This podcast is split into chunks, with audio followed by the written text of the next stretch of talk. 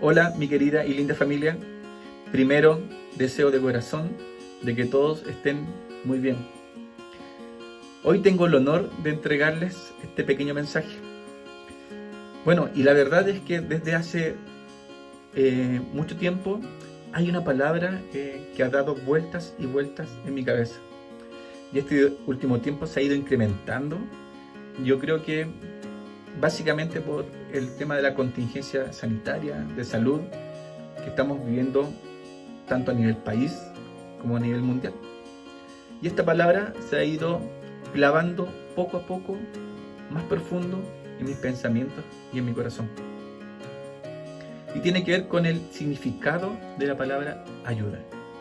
¿Qué es ayudar? Y la verdad es que, eh, sincerándome, les puedo decir que yo creo que yo he ayudado a las personas.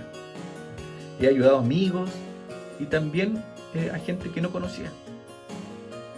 Pero eh, hace un tiempo le estaba preguntando a Dios, papá, enséñame, guíame para entender realmente cuál es el significado de esa palabra para ti.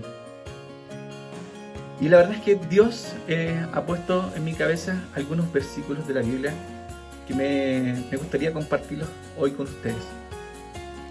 Y por ejemplo, si nos vamos a los libros de Juan y de Marcos, nos podemos dar cuenta eh, de cómo Jesús hacía milagros en las personas. Podemos ver cómo Jesús eh, sanaba de una ceguera a un hombre. Y también podemos ver cómo Jesús eh, sanaba de una lepra avanzada a otro hombre. Aquí me quiero detener un poco y decirles que yo veo perfectamente que Jesús sabía cuál era la necesidad de cada uno de, cada uno de esos hombres. Si me voy al libro de Lucas, puedo ver cómo Jesús hizo un milagro en aquella mujer que padecía de un flujo de sangre. Em, acá eh, la palabra dice que la mujer apenas lo tocó, ella fue sanada inmediatamente. Yo creo profundamente de que Jesús sabía cuál era la necesidad de esa mujer. Y por último, me puedo, nos podemos ir al libro de Juan, donde Jesús toma la iniciativa y, habla con una mujer samaritana. le dice, ¿me, puedes dar agua para beber, por favor? Y la mujer queda totalmente sorprendida, porque ella estaba acostumbrada a recibir em, discriminación, porque ella estaba acostumbrada a ser rechazada. En cambio de Jesús, recibió todo lo contrario. Amor, una palabra, un consejo. Familia, creo profundamente de que estamos llamados a ayudar de la misma forma que como Jesús lo hacía, conociendo la necesidad de, de las personas.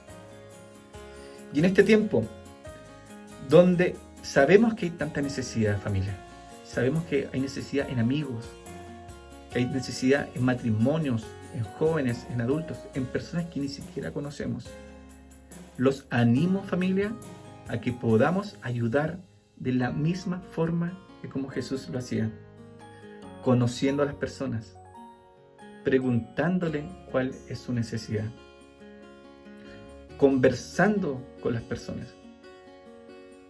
Hoy más que nunca familia, creo que hay una necesidad tremenda de oración, Sabemos cuántas personas, cuántos matrimonios, cuántas familias, cuántos amigos están pasando por un periodo complejo.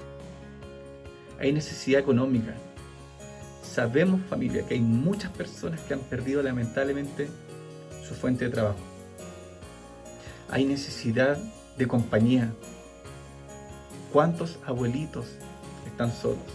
¿Cuántas personas que viven solos y ahora con esta cuarentena están aún más solos.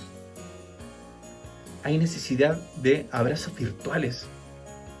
Yo estoy convencido de que un mensaje de texto es capaz entregar amor y ánimo a las personas. Y les quiero decir algo, yo creo que un mensaje de texto con amor son los brazos extendidos del Padre hacia las personas, abrazando y entregando amor. Hay un, hay un, versículo de la Biblia que me encanta y con esto termino. Y es Juan 14. Y lo dijo Jesús. Quien cree en mí hará las mismas obras que yo y aún mayores. Familia, los animo, los animo a ayudar de la misma forma de como Jesús lo hacía. Conversando, preguntando, preocupándose por las necesidades de nuestra familia, de nuestros amigos, de todos. Eso familia. Un abrazo tremendo, apretado, un abrazo virtual. Los extraño y espero verlos muy pronto.